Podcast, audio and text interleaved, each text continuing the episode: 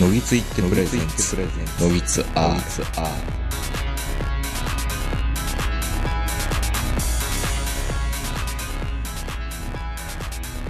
どうも皆さんこんばんは、東横名人です。えー、本日は1月の下旬、えー、東京某昭和がよりお届けしております。えー、お相手は私、東横名人と、今日は、ズームで2名ご参加いただきます。えー、どうぞ。はい、えっと、永遠の中堅ネットラジオ、ラジオ食堂から来ました、坂谷でございます。今日はよろしくお願いします。はい。で、もう一人います。中堅ネットラジオ、ラジオ食堂から参りました、橋場です。よろしくお願いします。いや、もうね、中、中堅じゃないですよ。永永遠の中堅に、もう今月決まったんです。あ、永遠、ああ、今月ね。今月今月決まっちゃったわけねもうもう中、中中堅って今まで、あの、自虐風に言ってましたけど、うんこれもう自虐、完全な自虐になってしまったんですよ、もう。うん名実ともに中堅になってしまった。そう明治ともに永遠の中堅という、その立場がもう確定されたのが2021年1月です。もうまあ別に永遠かどうかわからへんけどもな。そうそうやけど。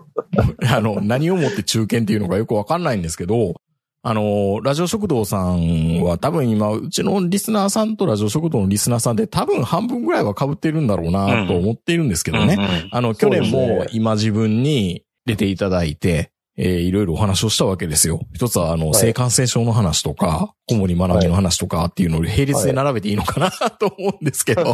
そうあんまり、そうですね。まあ、マミネレペゼンの僕からするとあんまり並列に並べてほしくないですけどね。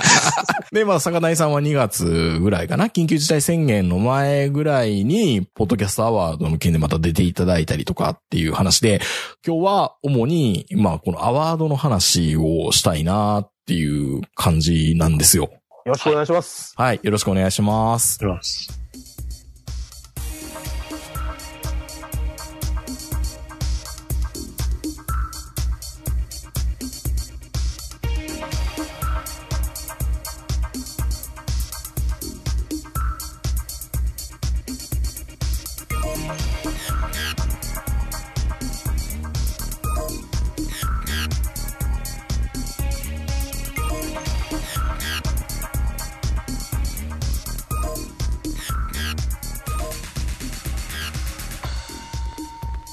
えー、2021年1月の18日の某時刻ら辺に、多分この日本放送のですね、ジャパンポッドキャストアワード2020のサイトが更新され、えーはいまだ対象は発表されていないんですけど、ノミネート番組が発表された、なってるんですね。で、今回は、そうですね次戦、多戦問わず、別に次戦しなくても、なんかどうも、日本放送には、ポッドキャストのデータベースがあるらしいぞ。うん。初めて聞いたんですけど、おーそうだったんですか？知りませんでした。そうなのかああると書いてますよ。うんの、のぎつ R は、ひらがなで、カタカナで登録されてんのか、アルファベットで登録されているのか、うん、でもドメインこの前変えたしな。どうなってんのかなと思いながら、えー、次戦一応しときました。そうなんですよ。我々も実践しときました。はい。やっぱりね、やっぱりね、あのね、カッコつけて、俺、そんなん関係ないっす、みたいなことを言うのも一つなんだと思うけど、でも悔しいじゃん、やっぱり。やってる限りはね。な、なんか、なんか爪痕を残したいなっていうのがやっぱあるんで、まあ一応、坂谷さんも同じくね、あの、多分実践されたということなんですけど、えっ、と、まあ、実際対象ノミネート10作品、えー、あとは、ベストパートナリー賞 5, 5作品、ベストエンタメ賞5作品、ベストナレッジ賞5作品。まあ、いろんなところが、まあ、桜川マキマムさん中心に こう、こうであるべきじゃないかとか、いろんな人の僕の考えでは最強、最最強のポッドキャストアワーズみたいなことは、まあ言ってはいたんですが、アワードってやっぱり、まあ揉めがちではあるんで、まあまああるあるだねって話はしてたんですけど、やっぱり、まあ前回に比べたら、まあな、なんか中途半端に僕らが大人になったのか、まあ、このアワード自体がよく考えられてるのかわかんないけど、ああまあ切り口を何個か出すのもいいよねっていうところではありましたよね。うん。まあ。まあそういうところでは、あのね、いろんな人がひ、まあ批判って言い方するのもないけど、まあ批判か。まあ批判したせ成果、まあ成果やね。うん成果はあったんかな。成果でいいのかな。まあでも、ある程度対応はしてきたんだなというか印象を受けましたよね。去年って面白かったよなって思いましたね。秒でわかるとか。そう。だから、うん去年は面白かったんですよ、やっぱあれやっはあれで。ぱ面白かったですよね。うん。うん。だか、ら、あの、ほん、あの、まあ、そのね、このジャパンポッドキャストアワードっていう、あの、そもそもの、なんかね、枠組みというか、立て付けっていうのが、かなりずさんであったっていうのは、まあ、去年も今年も同じなんですけど、ずさんは同じなんですけど、反反省したんでしょうね。うん、ずさんは同じやねんけど、うん去年は、あの、そのずさんさがすごかったから、あの、逆にめちゃめちゃ面白かったん面。白かった。あの、そうそうあの、あのひ、寸評とか最高だったじゃないですか。最高にもう全部が全部面白かったんですけども、うんあの、今年、いや、だから本当に、あのね、あの、映画でも、あの、監督の変なこだわりが炸裂させ、されて、まあ、映画として出来はどうなんて感じだけど、あの、逆に面白いって評価とかあったりするじゃないですか、やっぱり。うん。でこれ、、そのプペル、プペルの話をちょっと揶揄してる？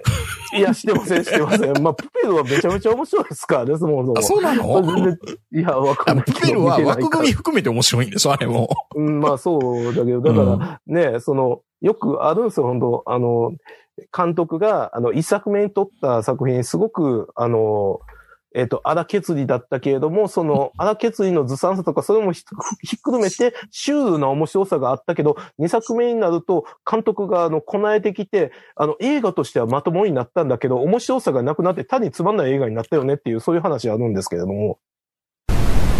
あの人が全然出なくなったのが、うーん、やっぱり、いや、ちょっと出ない方がいいよって言われたのが、ちょっとよくわかんないけど、そうでしょうけど、ね。ある意味、楽しかったし、僕はちょっと感謝してますね。でもやっぱあれで何くそ、何くそうじゃないけど、もっと頑張ろうと思っていろんなこと頑張りましたからね、去年1年間は。ネットラジオ関係は。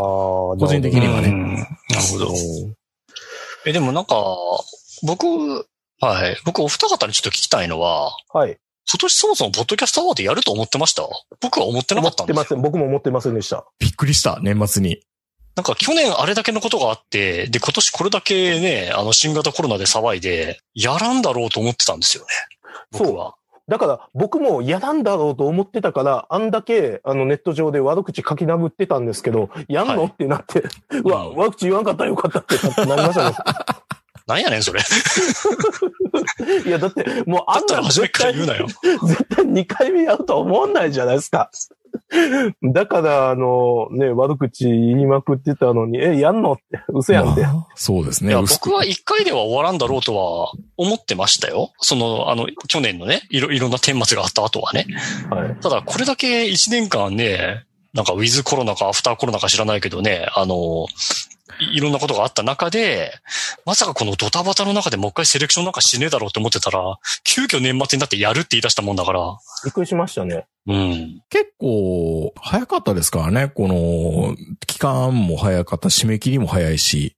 そうですね。うん。あの、締め切りからのノミネート発表もすぐやったからね。うん。あの、ちなみに、あの、我々が去年のポッドキャストアワードの、あの、ごたごたっていうのは説明すると長くなるんですけども、あの、簡単にあの、知りたい人は、あの、Google で、ポッドキャストアワードで、スペースで、あの、検索してみてください。あの、サジェストで、あの、一番最初に批判って出てきます。で、え、あの、二つ目、出来レースって出ます。三つ目、推薦作品。で、まあ、あの、これだけ。それで全てわかるやないか。それで、ね、あの、去年のポッドキャストアワードというのがどういう状態だったかっていうのが、あの、すぐ想像できますんで、うんまあちょっとそのあたりをご参考にいただければなと思うんですけど。そう。だから僕はもう絶対やらないと思ってたんですけど、やったからびっくりしたなっていう、はい。そんな感じでした。去年は授賞式は、なんか大々的にやるはずだったのが、なんかちょっと、それこそリモート配信じゃないけど、んうんなんかその盛り上がりかけて、うん。ちょっと残念だったなーって感じもしたし、あの、 Spotify 賞と、その、あ大賞がダブル受賞だったわけじゃないですか、コテンラジオさんっていうところがね。ああ、そうですね。え、はい何それ？とも思ったし、その結末も、え、え、もえってなってね。なんなのこれって感じやったんで。あの、コテンラジオさん全然面白いからいいんですけど。コテンラジオが大賞を取ったあの経緯っていうのすごい面白くて、うんいろんな審査員が、あの、1位から5位ぐらいまで全部選ぶんですよね。で、うんはいはいはい1位の方がポイント高い、いわゆるドライバーズポイント制っていうのをやって、その総ポイント数を多い順に並べようってやって、そうまあ、、ドライバーズポイント制取っちゃったからそうなっちゃったわけだね。うんそう、そうなっちゃいましたけどね。まあそういう変なドタバタも含めてめちゃめちゃ面白かったのが去年で、あの、そういう去年の反省を生かしたせいで、ちょっと、あの、あんまり面白くなくなったなっていうのが今年って感じです。なのと、まあ、やっぱりこう、資本が絡んでるっていうか、本気のやつじゃないですか。まあ僕らも本気なんですけど、一応。うん、一応ねね。本気というか、ちゃんと資本が入って、ちゃんとしてるやつがノミネートされてる感じ。まあ、古典ラジオさんも、まあ一部そんな感じもするんだけどな。まあなんお仕事ですからね。プライーベーターでやっている人らがあんまりノミネートされてないっていう段階で、あ、違う世界のやつなんだっていう、まあ僕らは割り切りはできたところはあるんですよ。うん。うんだからうん僕も同じような感覚ですね。うん。あの、ラジオ食堂の220回を聞いていただければ、はいはい僕の感覚っていうのはすごくよくわかっうん。ていただけたと思うんですけど、えっ、と、い12月末の収録の時点で、絶対に、あの、うちがノミネートされることはもうないって、言ってましたね僕は思っ。てました。うんで、あの、かつ、あの、アジナ副音声という、あの、ラジオがうちの代わりに受賞しますでしょって言いまして、それがちゃんと当たってますので。当たってますね。すごいな。だから、あの、そのあたりはもう、だいぶ去年のドタバタで学んだというか、まあそういうことやねっていう風になっちゃいましたね、どうしても。もう、だから、あの、何も思わないというか、いや、だから、あの、配信チャンネルが違うだけ、だから、ベスト BS 大賞っていうのと一緒みたいな感じかな？言ったら。なるほど。わかる？言わんとしてるこ BS と大。賞って何ですか？いや、ない、ない、ないけど、ベストうん BS 番組大賞みたいな。いや、出てんのは芸能人だけど、チャンネルがちゃうだけっていう。ああ、はい。感じだからベスト BS 大賞で大賞取った暁には地上波で流してやるぜみたいなうん。感じですかね。なんか複雑な感よくわじだけど。かんないですけどね。いや、だから僕らは、このアワード自体のあれは、その、ルマンでね、車のレースのルマンで、プライベーターが頑張って、あの、うん 頑張って走ってますみたいな、ワワークスにね。ワークスに立ち向かうっていうあの抜かれながらねうん。それでいや、も周プライベータも、ー、そうそう、プライベーターのレースだと思ってたらなんかガンガンね、資金力を持ったプロが参戦してきて、うん。ププロの定義って難しいですけどね。うん、うんこれ難しいね。あの、ちょっと私もこの放送に先んじて数えてみたんですけども、うん。うんえープロと、まあ、さっきの言葉で言うと、ワークスとプライベーターの比率うってん。いうのが、明らかに2020年増えてるんですよ。うんちょっとね、そのプロっていうのが定義難しいんで、まあ、あえて、あの、文字にしたら、まあ、だから、何かしらの事業的利益に直接もしくは間接的な寄与を目的としたポッドキャストと、私は一旦定義させていただいたんですけども、まあ、ちょっと長いんで、あの、要するにお仕事でやってるかどうか。そうですよね。はい。うんあそうそう。の、なんか肩書きがあって、その肩書きを使いつつ自分の実利になること。まあ趣味でもいいんだけどね。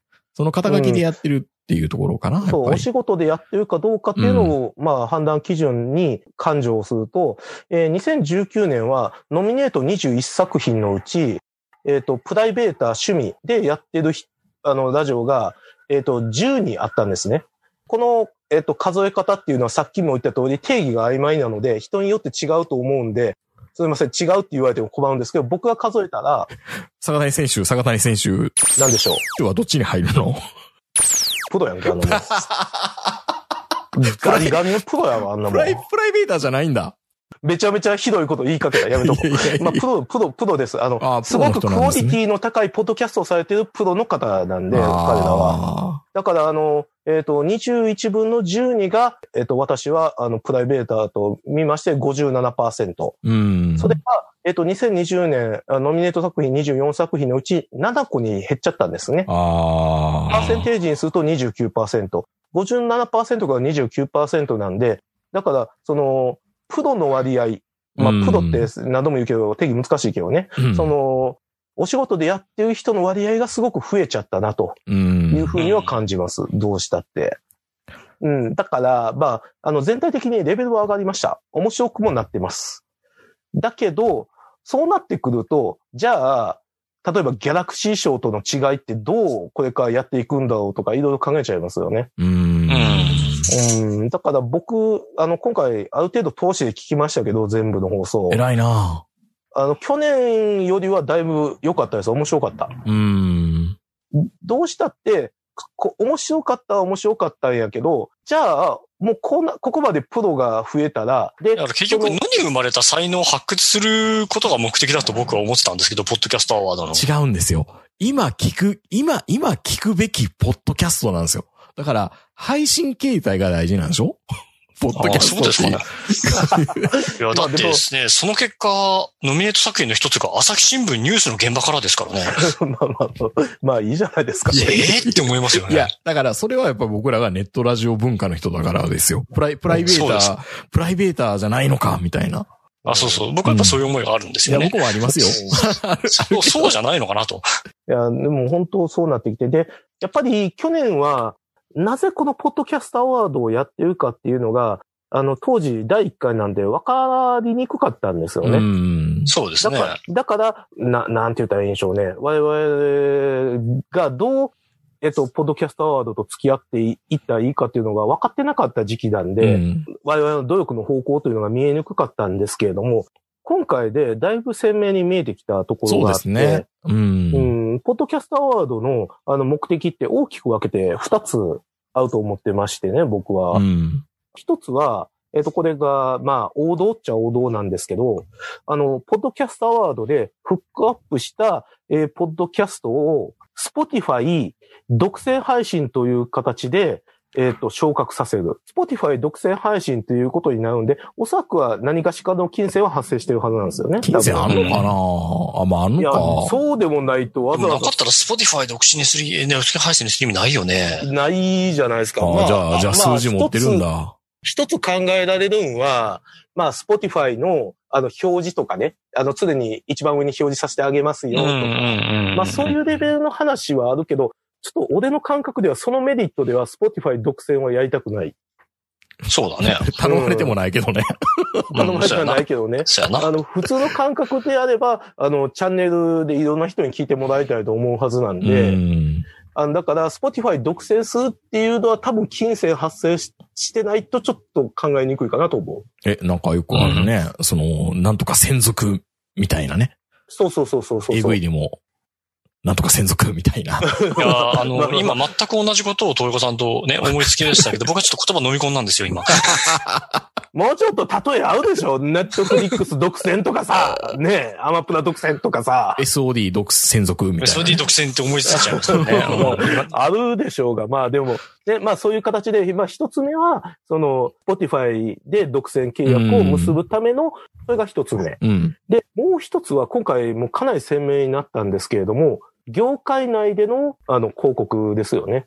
うん。まあ、つまり、あの、ラジオ、既存の、えっ、と、ラジオ放送局が、えっ、と、自身の、あの、ポッ、まあ、ポポッドキャストをやりたいんか、ラジオ放送をやりたいんか、ちょっと微妙なところなんですけれども、えっ、と、放送を、あの、マネタイズするための宣伝。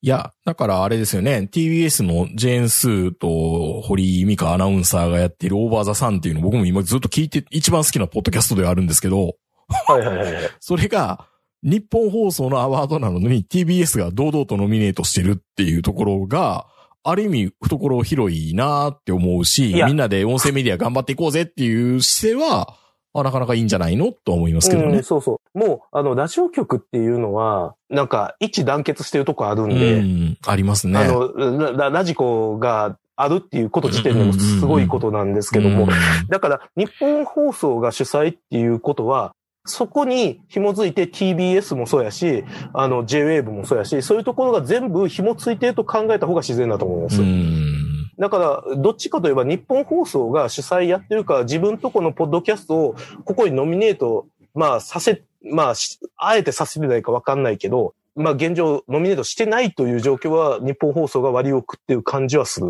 ぐらい。っていうのは、あの、今回ノミネートしたな、あの、ポッドキャストを見ると、複数の番組をノミネートさせることができてる、まあ、なんて言うんだろうな、えー団体が2つだけあるんですね。うんう。ん。それが、さっきも出てきた TBS のポッドキャスト部門で、もう一つがスピナー。ああ、 SPINEAR って何？はい、 SPINEAR っていうのが、と J-Wave です。ああ、うんそうなんだ。はははは。だから、TBS が4つ。で、スピナーが2つ。えーノミネートされてて、これが、えっ、と、最大派閥という形になります。うん。で、えっ、と、TBS っていうのは言わずと知れた、とラジオ界の聴取率ナンバーワン。で、J-Wave っていうのが FM 局の中の聴取率ナンバーワンラジオ局っていうことになるんで、ここの、とポッドキャストアワード自体がラジオ界全体の縮図ぐらいになっちゃってるんですよ、今。うん。だからこれやっぱりサブチャンネルかベスト BS 大賞と一緒じゃないですか。やっぱりそうなると。うんっていうことになっちゃうんですよね。ね。そうそう。TBS から、あの、24個ノミネートのうち4つですからね。うん。他局の番宣ですね。そいや、本当そういう形になっちゃってると思います。で、その傾向っていうのは、おそらくこれからもっと増える。んそれはなぜですか？え、っていうのは、あの、いや、さっきも言ったじゃないですか。あの、プライベーターが、あの、数減ったって。で、それなんでかっていうと、さっき2つ、あの、目的があるって言いましたよね。うん。えっ、と、Spotify 独占で、あの、Spotify の価値を高めるため。で、二つ目は、あの、まあ、ラジオ界の番宣。うん。で、多分一つ目っていうのは、2020年にやったんですよ、実際。確か古典ラジオと、えっ、と、墓場のラジオと、あともう一個忘れたけど、この三つを Spotify 独占配信という形でしたんですようね。ん。トキマッシュうん、まあ、ときまし墓場のラジオね。うんうんうんうん、そうそう。ああ、そうか。ただ、それをやった結果、まあ、ぶっちゃけあんま効果が出なかったんじゃないの？と僕は思ってるんです。うん。だから、あの、今回、そういう、あの、プライベーター税を少なくして、なんだ、ラジオ局のポッドキャストを増やした。うん。うん。ういう解釈を僕はしてます。だから、まあ、そっちの方が手っ取り早いですから。うんまあ、クオリティもね、別にそれなりにあるから文句言えないしね。。それはプロの方がクオリティが外して高いわな。うん。うん。そっかそっだからこれからか。先は、どんどん他の、あの、ラジオ局のプロの、えっ、と、ポッドキャストというのがどんどん増えていくと思います。うでん。、そうなってくると、最終的にはさっき、あの、豊子さんが言ったみたいな、あの、BS アワード、ラジオ版っていうのが、あの、爆誕するという。そうだね最終。的にはそういうまあ、それこそギャラクシー賞賞と何が違うんだって坂谷が言ったのと、そうそうそうそねえ、だから得点がギャラクシー賞という賞にあるのか、Spotify 独占配信にあるのか、という違いしかないと。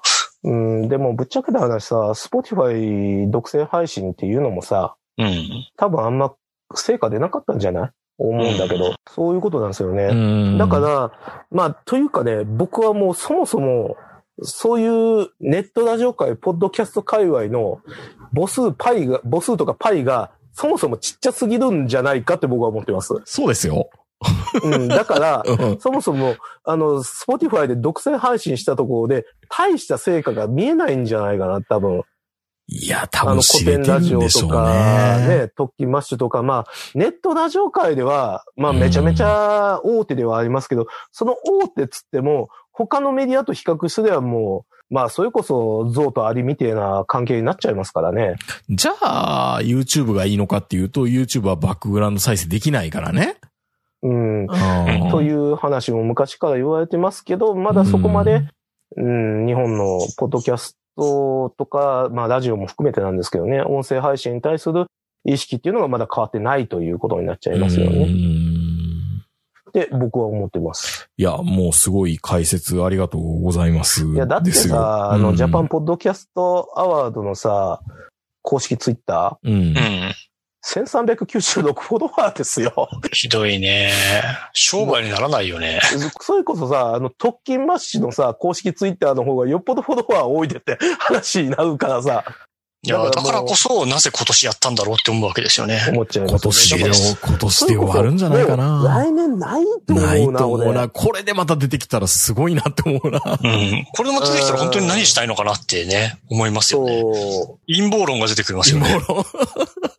それこそ本当ね、あの、ララジオ局同士の身内の番宣アワードになっちゃうと思うよ。あの、うんまあ、レコード大賞がそうなってるみたいにさ。ああ、そうね。まあ、それをやり続けるほどのメリットがあんまりないような気まあ、がしそますけどね。これからはないと思う。だから、それこそ本当にちゃんと地上波で人気のある番組作成して、それをポッドキャストで流す方が、よっぽどこいつがいいって話になると思う。多分、うんお。そらくは。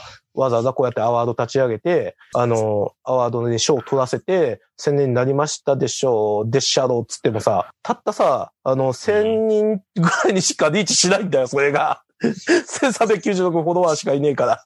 しかもさ、その1396フォロワーの中にはさ、ポッドキャスト配信業者のプライベーターがいっぱいいるじゃん。うん、そうそうそう。んいやほとんど身内ですからね。身内みたいなのうんセミ身内そうそうそうねでえだから。純 純粋なポッドキャストのリスナーがさ、何人あのアワードに、そうそう。ねのフォロワーとして登録してるかっつったら、極めて疑わしいよね。そうそう。い、いわゆるダ、ダサイクルというやつですね。いや、やってる者同士が身内を褒め合うだけの。よくないな。いや、まあ、ポッドキャストってもともとそう、そんなもんですけけどね。そんなもんちょっなんで。と、ダメじゃないですか。インターネットラジオ互助会とか我ら言ってるのに、そんな話しちゃう。いやいやいや、プライベーターは いいの、プライベーターは。ただ、そのラジオ局本当にどうかしたいって言うんだったら、ラジコは本当にいいもんだと思うんですよ、僕。タイムフリーとか本当も。本当本当それで言うと、もう地上波で、ラジコの CM もっと流したらいいんですよ。うん、かもしれないですラジコのテレね。ビ版で、あの、CM ありますからね、ちゃんと。ううんん、そうね。いや、だと思う。だし、あの、本当、何度も言うけど、うんギャラクシー賞を取った、あの、ラジオを、あの、ラジコで、あの、えっ、と、タイムフリーとかエリアフリー聞いてほしい。本当にすごく面白い。うんあの、ギャラクシー賞で毎年、毎月選ばれてる放送って、ラジオって本当すごいなって思うぐらい素晴らしい放送がいっぱいある。ねえ、ちょっと、うんねえ、なかなかこれから先の展望というのが難しいなと感じちゃいます、私としては。んまあ、ね、僕はなんか、ベストパーソナリティ賞で、ゆとりは笑ってバズりたいっていう子がなんか涙ながらになんか配信してたのを覚えてるんですけど、ノミネートされませんでしたって。去年、去年な。去年の、うん、なんか、それがまた出てきたから、ああ、よかったねって思いながら。そうなんですよね。いや、だからこれ、はいこれね、日本放送がやっている、任天堂 VS ソニーってビジネスウォーズめちゃめちゃ面白かったんですよ、これ。ああ、はいはいうん、これずっと僕聞いてましたけど、あの、うんこれもノミネートされていない。まあ、その辺はさじ加減だったんでしょうね。インデアと飯田浩二の個別の番組とかね。ああ、はいはいはいはい。こ れな、なんなんこれ？みたいな。いや、だからもうね、ギャラクシー賞のやつが、あの、焼きそばかおるさんのムックでも買って、あの、地上波ラジオ聞いた方がよっぽど面白いよ。だって、ここにあげられてる視聴ラ。ジオ100ね。うん、そう。あっちの方がい やよっぽど面白いですよ。あの、と焼きそば香るのラジオっていうか、あの人のツイッターだけ追っかけといたらいいんじゃないですか。いや、本当僕はそう思本当にいます。僕もそう思います、最近。そうそうそうそう。やっぱりあの、圧倒的な供給方じゃないですか、ラジオって。うんそうね時間がどんだけあったって絶対に足りないでしょ当たり前なんですけど。あそうそうです。だって今だってね、24時間、ね、もう何十という曲で、あの、ラジオが流されていて、はい。で、ラジオってやっぱり地方局でも、でもというか、あの、局の大小関わらずとんでもなく面白い番組あるじゃないですか。あります。ね、だから地方の局アナがギャラクシー賞を取ったりするわけですけど、うん。そうですね。あのそっちを追っかけてるだけで全然時間がね、ないですよね。ね。本当そうなったら僕らどうやって戦っていったらいいのかっていうのが全くもってわからないが、もうまた今年1年間瞑想し続けるのかなといや、思ったらね。だって今この瞬間ね、また面白い番組爆誕してますからね。ね。うんもう本当に、ね本当にそうですよ。どう、どうします？あの、ジャパンポッドキャストアワード、来年またやるとして、あの、ノミネートされるために なんなんかします？無理でしょうね。この傾向が続くと。あ、でも、うん。あ、の、ひ一つだけ言えることは、うん。あの、我々がどんだけ努力しても絶対ノミネートはされないです。うん。だ、だから、もし、絶対、あの、絶対にノミネートしたいっていう、あの、思いがあるんであれば、確実に確可能性が上がる方法を言うと、お、それ気になりますね。これはもう一回、このズームのアカウントが切れてからの話で。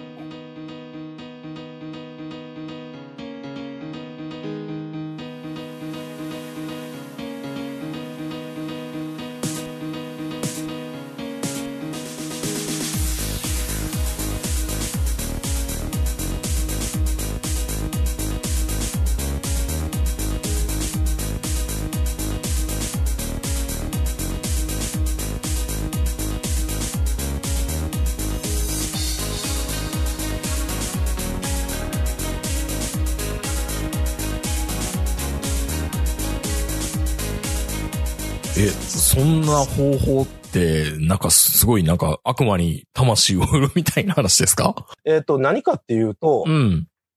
メンバーシャッフルして新しい番組立ち上げることです。あー、え？だから、だから、そノギツアールでれだから勝負しないってことでしょ？そうそう、乃木ツアーで勝負する限り絶対取れません。あー、もだからう、せ新しい感じがしないから、え、まあ、おいでやすこがみたいになれってことですか？あ、そう、そういうことです。ああのー今のノミネート作品を見たら、うんあの、簡単にわかることなんですけど、おそらく年齢制限あります、これ。ええあります。あの、これ見たらわかる通り、はい、はいお。そらく5、6年程度で、あの、足切りが合うと思われます。じゃあ、僕らあの、ラジオに、ヒストリーとかって書いてるのでダメなんですね。あダメなんですよ。絶対ダメ。のあらー。あの、今年ノミネート作品を見てください。本当あの、スタートして、うん1年以内っていうのがすごく多いんですよ、案外。で、スタートして、いわゆる長寿番組、はあ大手番組っていうのが、本当下手したら一つもないんじゃないかな。だってあの、リサーチ .fm とかすごい、ババックスペースか？バックスペースあ、そう FM そう、とかバックス、ペース。あの辺とかすごいベテラン感あるじゃないですか？バでも、ノミネートしなかったでしょ？え、あ、まあまあまあ、そうですけど、えそうなんですよ。これ見てください。本当に、えうん。あ、の、ここ2、3年で、あの、スタートした番組ばっかりというか、うん、あの、2020年スタートした番組が案外多いですよ。なるほど。だからあのだから年齢制限っていうのはパーソナリティの年齢制限じゃなくて番組の年齢制限ってことですね。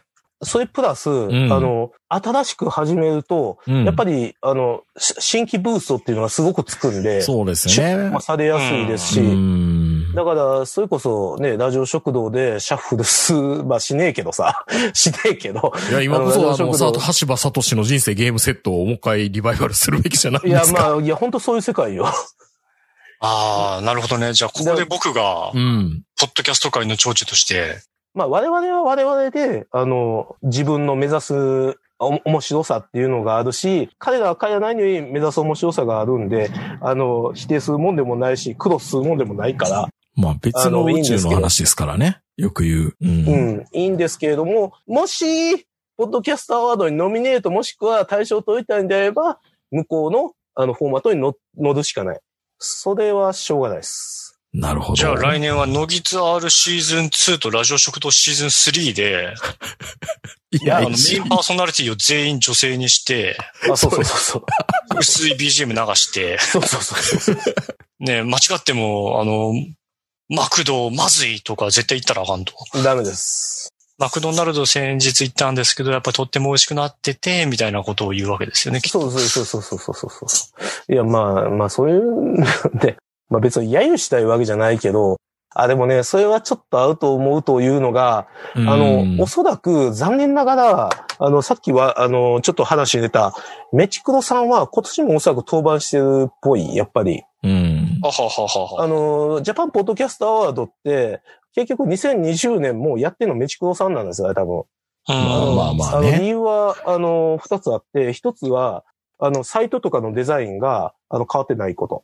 あの、はあはあであのデザイン担当してるのメチクロさんなんですよ。うん。なるほど。で、で、あの、そのデザインを踏襲してるんで、メチクロさんが少なくともチームから外れているってことはない。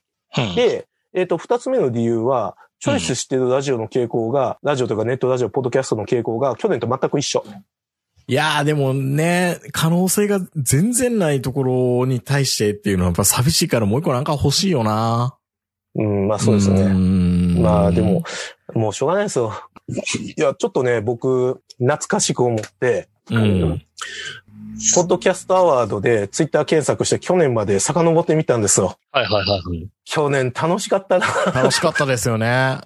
もう、毎日いろんな人が発言していろんな事件があってさ、うん。去年の盛り上がりすごかった、本当まあちっちゃい盛り上がりではあったけど、世間様から言ったらさいやいやいや、やっぱあの、ま、に昔の祭りってこんな感じだったなって感じそうそうそうそうそうそうねね、もういろんな人がいろんな意見言って、楽しかった。でも今年は、本当公式がポツンポツンって言ってて、誰今年、だって今年はなんかノミネートされましたとかされませんでしたって言ってる人ばっかじゃないですか。そうそうそう。あの、ノミネートされませんでしたって言ってるのも少ないですよ、もう。少ない少ない。お俺、俺、あの、ラジオ食堂は今年もノミネートされませんでしたってツイートしたんが、うわ、恥ずかしいってなってしまいましたよ、もう。今年のトレンドは、ノミネートされませんでしたって報告しないのがトレンドなんですよ、もう、前。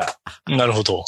ああ、ねえ。だからもう、あれですよ。んあの、ポッドキャストアワード公式がツイッターで、ノミネート作品紹介ボーンってやったら、その上に、あの、紹介されました。ありがとうございます。頑張りますっていうのがやって、それで終わりみたいな。この盛り上がってるなさ。いや、というか、あのね、僕自身も、さっき橋場もさ、ちょっと言ってたけど、限られた時間でしか僕ら聞けないから、本本当厳選した番組しか聞いてなくて、ね、僕とかほとんど TBS ばっかり聞いてるぐらいになっちゃってて、うん。うん。まあそこに割り込める可能性っていうのはかなり巡り合わせが、ね、なんか波長が合うとかタイミングが合うとかってないと、素人いやのないでラすよジオはねそう、なかなかうん。組み込まれないですもんね。そうなんですよね。だから、あまあ、ただ、ちょっとね、どうしてもやっぱり、あの、アワードっていうのが一つしかない。しかもそのアワードっていうのが、限られたアワードになっちゃってるんが、ちょっと、まあ、心配にはなっちゃう。その、どうしてもさ、あの、なろう小説もそうやけど、どうしても成功を後追いすることによって、あの、シーン全体が固定化しちゃう問題っていうのがどうしてもあるわけですよ。うん。なろう小説とかでも同じようなタイトルがずらーって並ぶランキングとか、まあ YouTube もそうですよね。うんあの一つのフォーマットがあって、それみんな、あの、合わせていくっていう、まあそういう現象っていうのが起こってしまうんで、だから、あのーポッドキャストとかの魅力って、プライベーターも全部含めた多様性っていうのがすごく大きな魅力だと思ってる立場としては、ううんん。ちょっとあ、あまり歓迎したくはないなという流れではある。まあそうですね。なんかそんなにこう劇薬を流すようなものにならないと思いますよ。ううんん。まあそもそもやっぱりポッドキャストのシーンっていうのはものすごく小さいので、まあその割には毎回毎回ね、音声メディアが来るんだって毎年言うてるよね。言ってるけどね、来ないからね。だって去年とか西野が言うてたんですよ、あの、キングコングの西野が。あの、すごい、あの、イキり散らかして、あの、番組でプレゼンしとったよ。 Voicy がねって。そう、うんうん皆さん、もう、目は埋まってるんですよ。空いてるのは耳だけって言って、めっちゃ言うてたで。西野いや、あの、耳も埋まっとんねん。耳も埋まってるね。いやいや、まあでも、あの、一般的には耳まだ埋まってないんですって、本当うんいや、でていうか、いや、あのね、それはね、耳を埋められる人と埋められない人がいて、埋められる人の耳はもう埋まってると俺は思うよ。あだって、う埋められる人がもうちょっと増えるって言うてるんですよ。ま西野はあ、いや、まあ、それは西野がそう言ってるだけでした。いや、で、あ、あアメリカとかは、うん。ああそこはよくね、あの、車文化だからって言うけどさ、うんあの、すごくポッドキャストっていうのは、あの、ビッグビジネスというか大きな、あの、市市場になっちゃ、なっちゃってるじゃねえや、なってるわけですよ。うんだから、まあ、あよくね、あの、日本は、あの、アメリカの10年遅れって言いますけれども、うん。10年後は、まあ、日本もそれぐらいポッドキャストシーンが盛り上がってるっていう。ねまあ、他方でアメリカに。にはラジオが、あ、ラジコないからね。全然、やっぱ、語れない、うん、そそれはね、あの、比較対象比較が無理だあでもと思うよ。、でも、ラジコがあるってすごいよな。すごいことですよラジコはやっぱすごいことだよ、あれ。うん。まあ、いつまで月額432円取んねんとは思ってるけど、そう、そう、それはあるけどね。中で CM 流すんだろうっていうのもあるな、ある中で、ねだって。あれシステムの、あの、せ、え、システム、あ設置費用という意味は開発費用。うん。開発費用が高いからあの値段にしたって10年前に言ってさ、伊集院光がお前らこれずっと覚えとけよって言ったのが、もうそこから10年ですよ。なんか高速道路みたいになってますね。ああそうそうそう言おうとした。まあでも多分、あの、更新せんとダメだか10らね。年前の有料ユーザー数と今のユーザー数って今のユーザー数が減ってる気がするのね。ああ、まあ、可能性としてはあるね。うん。だから多分ね、あの、値上げこそすれ値下げはないんだろうなと 思いながら俺は毎月払ってるけどさ。いやーでも、この音声コンテンツの話で、かんこれ散々在宅勤務になって、うんラジオはかけるけど、いざとね、なって自分とかラジオ食堂の放送を仕事中かけれるかっていうと多分かけれないんですよ。え気になってああ、まあ、そうかもしれながない、ね。ら聞きするって僕、だある散歩でやるのは全然 OK なんですけど、でも仕事しながらね、僕らのラジオ多分聞けないんですよ。ああ、それは僕も聞けない。あ、まあ、き聞いてるかしゃる方もいらっしゃいますけど、よくできるなと思いますね。よくできるなと思う。僕は、あの、聞かないですね。自分が仕事中は。えっと、まあ、仕事の質にもよると思うんですよ。うんだから、あの、野木とか我々トラ、トラックドライバーさんとか多いですよね。うんあの、タクシー運転手の方とか。まあ、そういう方は聞いあ、てくださる聞けるねう。ん確かに。と思うんだけどね。いや、あの、それは、あの、事務仕事とか、なんか書類作りながらとかだと、うちらの放送は聞けないと思います聞けね。ないですね。そういうのに聞ける薄いテイストのなんか FM みたいなんでなんか作ってみたいな。どんなんがいいんだろうんいや、でもそれだったら FM 聞いたら、それ JWave 聞いたらええかな。ああ、JWave そう。の方がはるかにうまくできるかな話ですね。はい。ということで、あの、坂谷さん、あの、すごい、え M1 解説みたいな分析でしたね。なかなか。石田、石田先生みたいになってましたけど。あの、きょ、きょ、去年の声、声ダメ放送よりは、いや、あすごい、だだいぶ、すごい。だいぶいいですね。すごいだいぶ、すごいだいぶというか全く別次元ですね。別の、だいぶ別の人が喋ってんのかなと思った。もう一年間で冷静になったってことですよ、本当に。いや、でも、あのね、これ配信とかうん何か作ることをしてる人、だからみんな分かってもらえると思うんですけど、うん。というか俺は去年分かったぐらいなんですけど、やっぱり何かをあの作ってる人とかって、うんその作った制作物をあの褒められたらめちゃめちゃ嬉しいし、うん。けなされたら自分も否定されたような気分になっちゃうのね。まあ実際そうじゃないんだけど、うんあの、その、賞で、まあ、た例えば一次審査に落とされるとか、それって本当辛いことなんですよ。うん。うん。うん。で、ね、あの、去年とか、あの、京都アニメーション事件とかありましたけれども、ああの人も、だから、ね、えっ、と、小説とか書いたけど、全然誰にも認められへんから、あの、狂っちゃったって話じゃないですか。うん。まあでも、それだけ、やっぱり、まあ、クリエイターっていう自分で言うのは恥ずかしいけど、クリエイターの人がう、ん。あの、自分の作品を、あの、ね、認められないって本当辛いことなんですよね。で、だから、まあ、何が言いたいかというと、あんだけ、あの、だからあれだけ荒れたいは反響弾に なってしまったというか、まあ、いそのね、PTSD は1年経って、もう治りましたんで、はい、冷静になりました。よいや、かったで。ですも本当みんなラジオをいっぱい聞いてほしいですね。地上波も含めて面白いんで。いやっぱいのが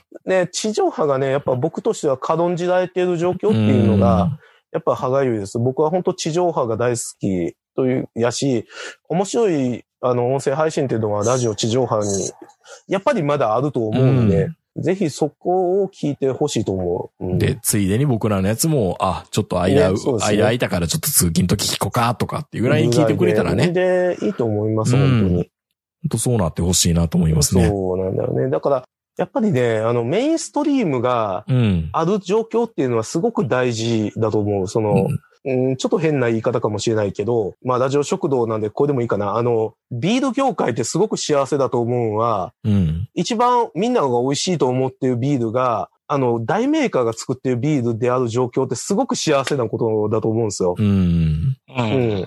漫画もそうか。漫画でもいいよね。だから、大出版社が作ってる漫画が一番面白いってみんな思ってるから、うんそれってすごく健全なことだし、あのね、逆に僕がダメだなって思うのは日本酒業界は、日本酒って大メーカーが作ってる日本酒はまずいってみんな思ってて、あの、地方の。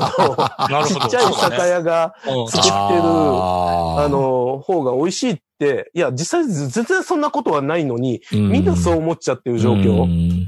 ていうのは、絶対に先細りの未来しか残ってないよねって思ってだからメインストリームがぜあの、ガツッとあるっていうのはすごく大事。まあ、んまあ、まあ、でも、アワードの人も同じことを考えてるのかもしれないですけどね。うん。本当。に。だったらいいけどね。うんだからったらいいけどね。か、彼らは彼らで、うんやっぱ、むしろメインストリーム作りたいという思いもあると思う、うんこれは。だからこそなのかまな。まあでもね、やっぱり多様性は欲しいから、僕らちょっと残念かなっていうのはありますね。も、もっと変なん出てきてくれたらいいのになって思うし。うん、とは思うんですけどね。うん。いやーちょっとすごいいい話聞いたような気がします、今日は。ありがとうございます。だから、去年のあの話は何だったのか。まあでも去年の話がなかったら今日の話はなかったんで。そうですよね。そうそうですね。ええは去年あれだけ荒れて、荒れ切ったから、今年1年経って冷静になってこの話ができてるっていうところがあるとそうで思うんですよ。すね。い。そうですね。まあ僕全く荒れてないんで、個人的には何も変わってないんですけど、この1年。ですね。よかったと思いいや、ます。ちょっと僕は感動しました。あの坂谷さんのお話に。あありがとうございます。はい。ということで今日はラジオ食堂のお二人にえー来ていただきました。えー、お会いでしたのは私、東横名人と、坂谷と、橋場でした。それでは皆さんおやすみなさい。さよなら。